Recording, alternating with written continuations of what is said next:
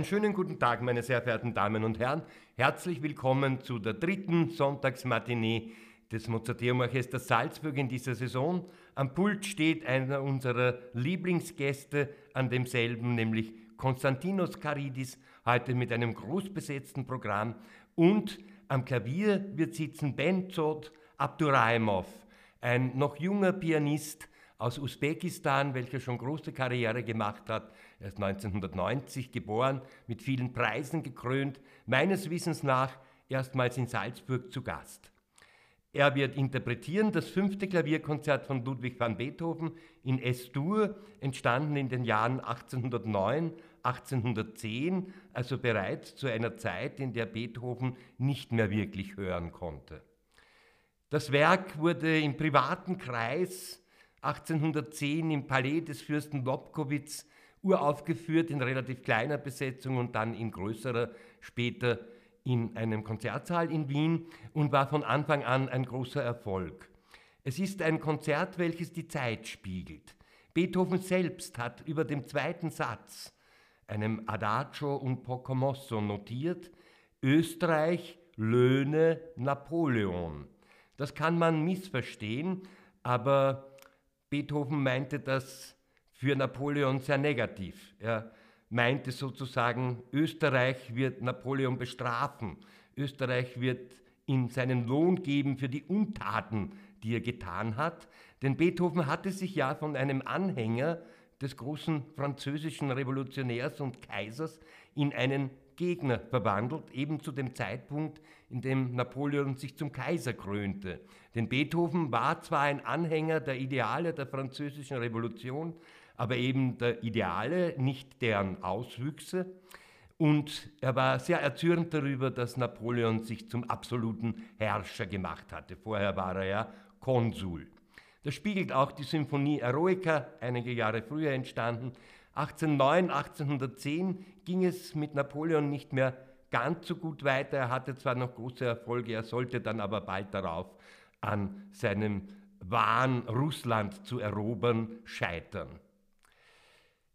Das spiegelt sich auch in diesem Konzert. Ein gewisser Kriegslärm, könnte man fast sagen, durchzieht den ersten Satz, ein Allegro, aber dagegen stellt Beethoven immer meditative Sequenzen längere Sequenzen sogar, in denen das Klavier in poetische Gegenden sozusagen vordringt.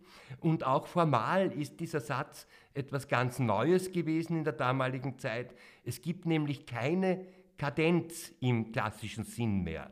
Beethoven hatte ja zu seinen ersten vier Klavierkonzerten noch Kadenzen vorgesehen, also Freiräume auch für die Improvisation durch den jeweiligen Solisten oder durch ihn selber. Er hat Kadenzen auch notiert, die waren aber nicht zwingend vorgeschrieben. Jetzt geht er einen ganz anderen Weg und blickt da schon recht tief hinein in das 19. Jahrhundert, in die große Romantik.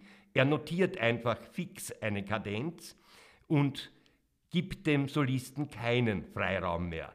Das Ganze ist komplett durchkomponiert.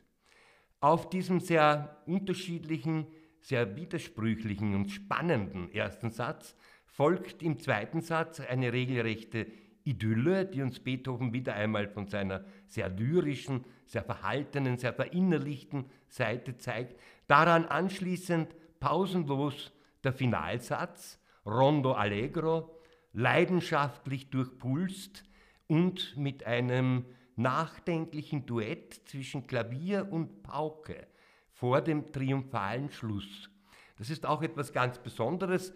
Beethoven hat hierin seinem Vorbild und zeitweiligen Lehrer Joseph Haydn folgend die Pauken sehr geliebt. Er hat sie immer wieder auch solistisch eingesetzt, zum Beispiel auch im Violinkonzert und eben auch hier als Partner des Klaviers. Das war etwas völlig Neues und zeigt uns wieder einmal, welch ein innovativer und experimenteller Komponist Beethoven auch gewesen ist. Im zweiten Teil des Programms, und dem möchte ich jetzt etwas mehr Raum widmen, weil die Stücke nicht ganz so bekannt sind und vor allem der Komponist nicht, nämlich Ottorino Respighi. Da gibt es seine beiden großen, also zwei der drei großen römischen Tondichtungen Dieser Ottorino Respighi war ein typischer und auch der erfolgreichste Vertreter der sogenannten Generazione del Ottanta, wie man in Italien das nannte. Das waren die Komponisten, es waren nahezu nur Männer, die um 1880 das Licht der Welt erblickt haben, also eine Generation später als Puccini und die meisten der Verismo-Komponisten. Und diese hatten es relativ schwer. Denn Puccini, Mascagni, Giordano, Leon Cavallo, die waren ja noch sehr tätig bis weit ins 20. Jahrhundert hinein und die beherrschten die Bühnen, die beherrschten die italienische Musik. Respighi kann man auch als den ersten großen italienischen Komponisten eigentlich seit dem 18. Jahrhundert bezeichnen, der vor allem als Instrumentalkomponist große Karriere gemacht hat. Er hat zwar auch eine Reihe von Opern komponiert, die heutzutage schwer unterschätzt werden, damals aber auch nur mittlere Erfolge hatten, zum Beispiel La Fiamma, aber ein großer Schwerpunkt seines Schaffens liegt doch auf seinen Tondichtungen, auf seinen Instrumentalkonzerten, sogar auf Kammermusik, eher ungewöhnlich für einen italienischen Komponisten, wenn auch nicht so ungewöhnlich, wie man meinen sollte, aber das würde jetzt zu weit führen. Ja, apropos zu weit führen. Wenn Sie mehr über Respighi und diese interessante Epoche der italienischen Musik erfahren wollen, dann lade ich Sie herzlich ein, am Freitag, den 12. Jänner um 19.30 Uhr im Orchesterhaus zu erscheinen, denn da werde ich einen Treffpunkt Musik gestalten mit Ottorino Respighi im Mittelpunkt und natürlich auch mit den beiden Werken dieses Konzerts. Respighi war aus Bologna gebürtig, er kam aus einer Musikerfamilie, sein Vater war ein Spezialist für das Hammerklavier. Und da beginnt etwas, was sehr wichtig werden sollte für Respighis Karriere. Auf der einen Seite wurde er zum bedeutendsten italienischen Impressionisten, Expressionisten, Spätromantiker, das sind alles so Schubladen. Respighi war das alles in einem in gewisser Weise. Auf der anderen Seite denken Sie an ein Stück, das auch wir schon im Programm hatten und das sehr häufig gespielt wird, die antike Danze et Arie oder an das Trittico Botticelliano, an andere Werke von Respighi, das wunderbare, leider kaum gespielte Violinkonzert mit dem Untertitel Concerto Gregoriano. Ja, die Titel sagen uns schon, dass dieser Respighi auch ein Mann war, der klassizistische Werke geschrieben hat und der sich sehr intensiv mit der italienischen Renaissance und auch barocken Vorbildern beschäftigt hat, diese aber in seine eigene, ganz eigenwillige, unverwechselbare, sehr farbige Tonsprache übertragen hat bzw. paraphrasiert hat.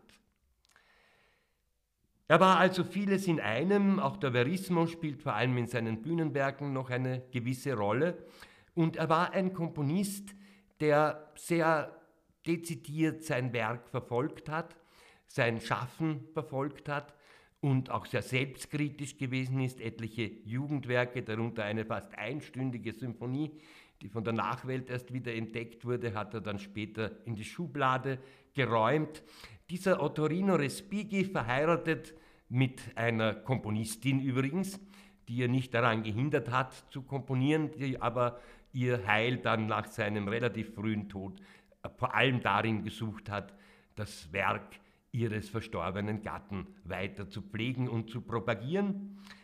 Dieser Respighi schreibt bereits 1916 ein Poema Sinfonico mit dem Titel Fontane di Roma, also eine symphonische Dichtung mit dem Titel Die Brunnen von Rom. Die symphonische Dichtung hat ihre Wurzeln in den Werken von Hector Berlioz und dann natürlich ganz stark in den Tondichtungen von Franz Liszt, von Becik Smetana und in der Zeit Respighis war immer noch Richard Strauss der führende Vertreter der symphonischen Tondichtungen. Respighi, der eine Zeit lang auch in Deutschland studiert hatte, war natürlich bestens informiert über all diese Werke und wenn man so will, dann kann man manchmal ein bisschen Einfluss von Richard Strauss feststellen, aber meiner Meinung nach nicht allzu viel. Eher kommen hier Klangwirkungen zu Gehör, welche an Claude Debussy und den französischen Impressionismus erinnern, allerdings mit einer sehr italienischen Energie und Klangentfaltung versehen. Die Fontane di Roma, die beschreiben sozusagen seine Wahlheimat, wie auch die anderen seiner beiden großen Tondichtungen, also die anderen beiden muss man eigentlich sagen, denn neben den heute auch erklingenden Pini di Roma gäbe es dann ja auch noch die Feste-Romane, also die römischen Feste, die wir heute allerdings nicht hören werden. Und Rom war der Mittelpunkt seines Schaffens, war der Mittelpunkt seines Lebens geworden und er spazierte auch gern in Rom herum und erfreute sich an den Überresten der Antike, den sehr bedeutenden Überresten, aber auch an der Landschaft, die damals wahrscheinlich auch noch idyllischer war als heute. Und so schreibt er mitten im Ersten Weltkrieg diese Fontane di Roma. Wir befinden uns am Anfang im Valle Giulia. Das ist eine antike Hirtenidylle. Schafherden, die in der Morgendämmerung zu grasen beginnen. Es ist also eine sehr fein gezeichnete, eine sehr sensible Musik, aber schon da zeigt sich, welch ein großer Meister der Instrumentation, des Orchesterzaubers dieser Ottorino Respighi gewesen ist. Man hat das mitunter auch mit Filmmusik verglichen, aber das passt nicht so ganz. Respighi selber hat kaum Beziehung zu Filmmusik gehabt, sondern ganz im Gegenteil, die große Filmmusik des 20. Jahrhunderts hat sich bei Komponisten wie Respighi, aber auch Korngold, der dann selber auch Filmmusik komponiert hat und so weiter und natürlich bei Strauss sehr heftig bedient, könnte man sagen, sie hat das auch weitergeführt in gewisser Weise und ist dabei auch tonal geblieben, so wie auch Respighi. Respighi hatte immer großes Interesse an den Errungenschaften seiner Zeit, er hat sich auch mit der Schönberg-Schule beschäftigt und so weiter, aber er hat für sich da vielleicht manchmal ein paar Anregungen entnommen, aber im Grunde blieb er der großen alten Tonalität vollkommen treu. Aus äh, Valle Giulia wandern wir nun zu den Brunnen des Tritonen in Rom. Mit Hörnerklang werden sie sozusagen begrüßt.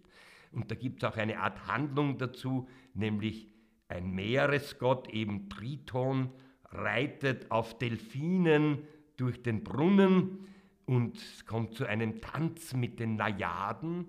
Das waren in der alten griechischen Antike und auch in Rom auch Fruchtbarkeitsgöttinnen und auch eine Art von Nixen natürlich. Und diese Najaden, die werden auch sehr sinnlich dargestellt. Und vor allem schafft es Respighi, die Wasserstrahlen, die diesen Brunnen entweichen, sozusagen wirklich perfekt in Ton, in Töne zu übersetzen. Ja, in der Morgendämmerung haben die Brunnen begonnen. Wir waren jetzt am Vormittag, jetzt folgt der Mittag. Und da sind wir am Trevi-Brunnen, den kennt jeder, der schon einmal in Rom war, also jeder und jede. Und hier begleiten Fanfaren Neptun, den obersten Meeresgott, der von Seepferden gezogen wird und von Sirenen begleitet und noch im Nachhall gibt es Trompeten. Und dann begeben wir uns in den Abendstunden in die Villa Medici, und dazu gibt es eine detaillierte Programmangabe von Respighi. Es ist die besinnliche Stunde des Sonnenuntergangs. Die Luft ist erfüllt von Glockenklängen, Vogelgezwitscher und Blätterrauschen. Alles verstummt im Schweigen der Nacht. Sollten Sie da im Hintergrund Klaviermusik hören, die ist nicht von Respighi, aber trotzdem recht stimmungsvoll, denn ich befinde mich im Orchesterhaus und da spielt offenbar wer irgendwie nebenan sehr gut Klavier. Es folgen nun in unserem Konzertprogramm die Pini di Roma, die römischen Pinien. Und die sind im Jahr 1924 komponiert worden und befinden sich auch in einem politischen, historischen Spannungsfeld. Gleich vorweg, dieser Ottorino Respighi war ein leidenschaftlicher Musiker, er war ein musisch gebildeter Mensch mit vielfältigen Interessen, er war kein wirklicher Nationalist, er war ein Patriot, antisemitische Äußerungen von ihm sind nicht bekannt. Er war ein Mann, der sich vor allem seiner Musik widmete und der natürlich sein Heimatland liebte und der die Wurzeln dieses Heimatlands im alten römischen Imperium gesehen hat, wie viele seiner Zeitgenossen, wie viele Bewohner Italiens auch heute noch. In diesem Spannungsfeld befand er sich jetzt natürlich als bürgerlicher Künstler zwischen dieser Tradition und dem Faschismus und Benito Mussolini.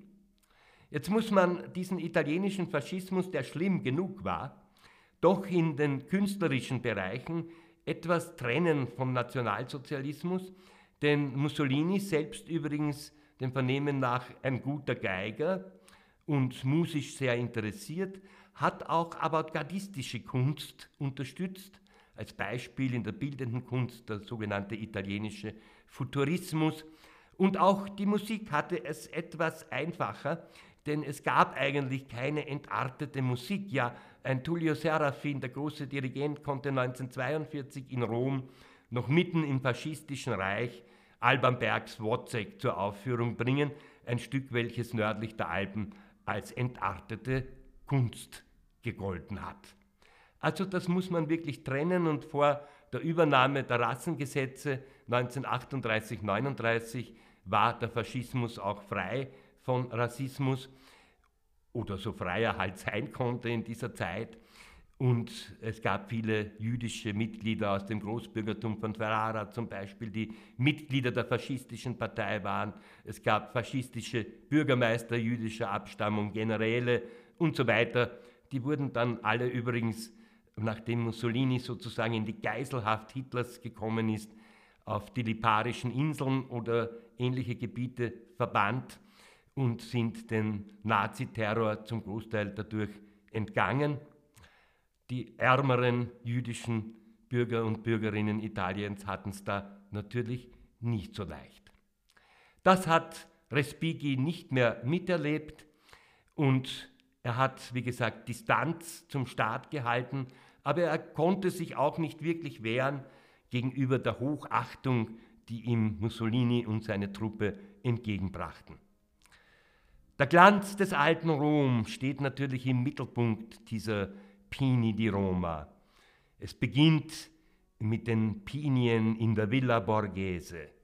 Kinderspiele sind hier am Programm. Die Kinder tanzen Ringelreihen, aber sie spielen auch Krieg. Naja, wir schreiben 1924 und damals waren diese Militärspiele, diese Zinnsoldatenspiele und so weiter ja noch nicht irgendwie verpönt, sondern die galten als ganz typische Kinderspiele, sozusagen als, auch als eine Schule für, die weitere, für das weitere Leben. Und Militärmärsche erklingen hier, erinnert ein bisschen an Carmen. Und dann begeben wir uns in den Schatten der Pinien am Eingang einer Katakombe. Ein wehmütiger Gesang dringt aus der Tiefe und wird zu einem Hymnus. Ob Respighi sehr gläubig gewesen ist, sei dahingestellt. Er war kein Glaubensgegner, aber auch kein fanatischer Katholik. Aber hier behandelt er eben auch einen wichtigen Teil der Geschichte, die Christen, die in den Katakomben waren und die verfolgt wurden. Und dieser Gesang aus der Tiefe, der dann zum Schluss doch Rom und die abendländische Welt erobern wird, Rom dann als Sitz des Papstes natürlich.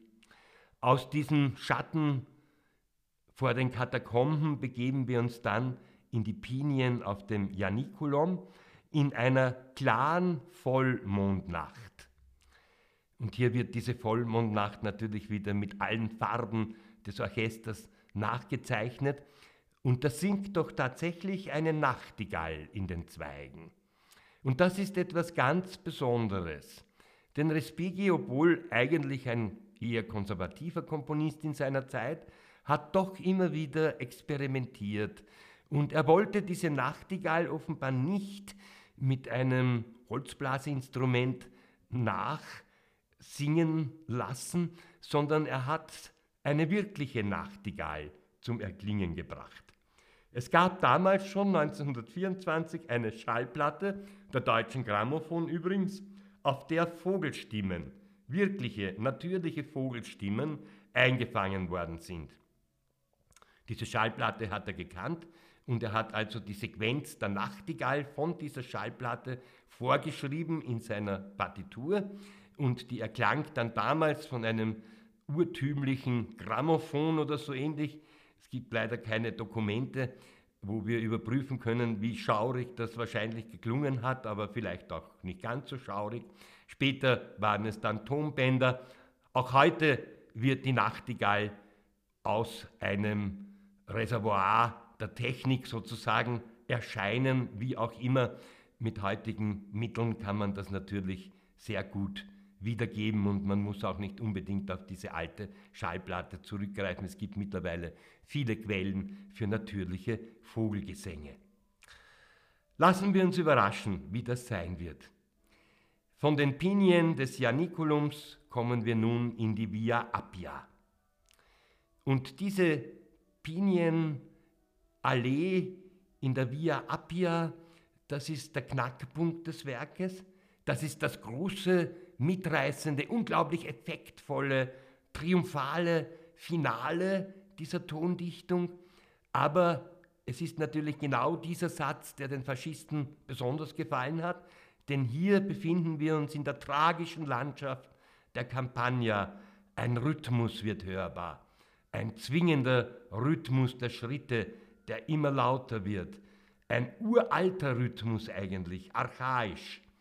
Und eine Legion begleitet einen Konsul, der im Sonnenaufgang aufs Kapitol zieht. Er hat gesiegt, er hat das römische Reich wieder um eine Provinz erweitert oder so. Und er zieht also hier festlich in der Stadt, in den Mittelpunkt der Welt sozusagen ein. Und das hat Respighi nicht als faschistischen Hymnus verstanden, sondern einfach als eine Musik, welche die große Vergangenheit Italiens und letzten Endes der sogenannten westlichen Welt schildert. Und dem kann man sich nicht wirklich entziehen. Also es ist zweifellos eine Nationalapotheose wie das Ende der Meistersinger von Nürnberg von Richard Wagner, wie Finlandia von Jean Sibelius und so vieles andere. Und das bringt mich auf eine kurze Anekdote, als der große Dirigent Leopold Stokowski erstmals die Finlandia von Sibelius dirigiert hat, und dasselbe hätte er auch bei den Pini di Roma sagen können, hat er gesagt, das ist so tolle Musik und die geht so ins Blut, das sollte man doch zur Nationalhymne aller Völker dieser Welt erklären. Naja, Jedenfalls können wir uns diesen Marsch der Legionen durch die Via Appia nicht wirklich entziehen. Respighi setzt hier auch Instrumente ein, sogenannte Buccinen. Das ist übrigens die Wortwurzel unserer modernen Posaune. Das waren altrömische Naturblechblasinstrumente, also Hörner, Trompeten, aber natürlich ohne Ventile.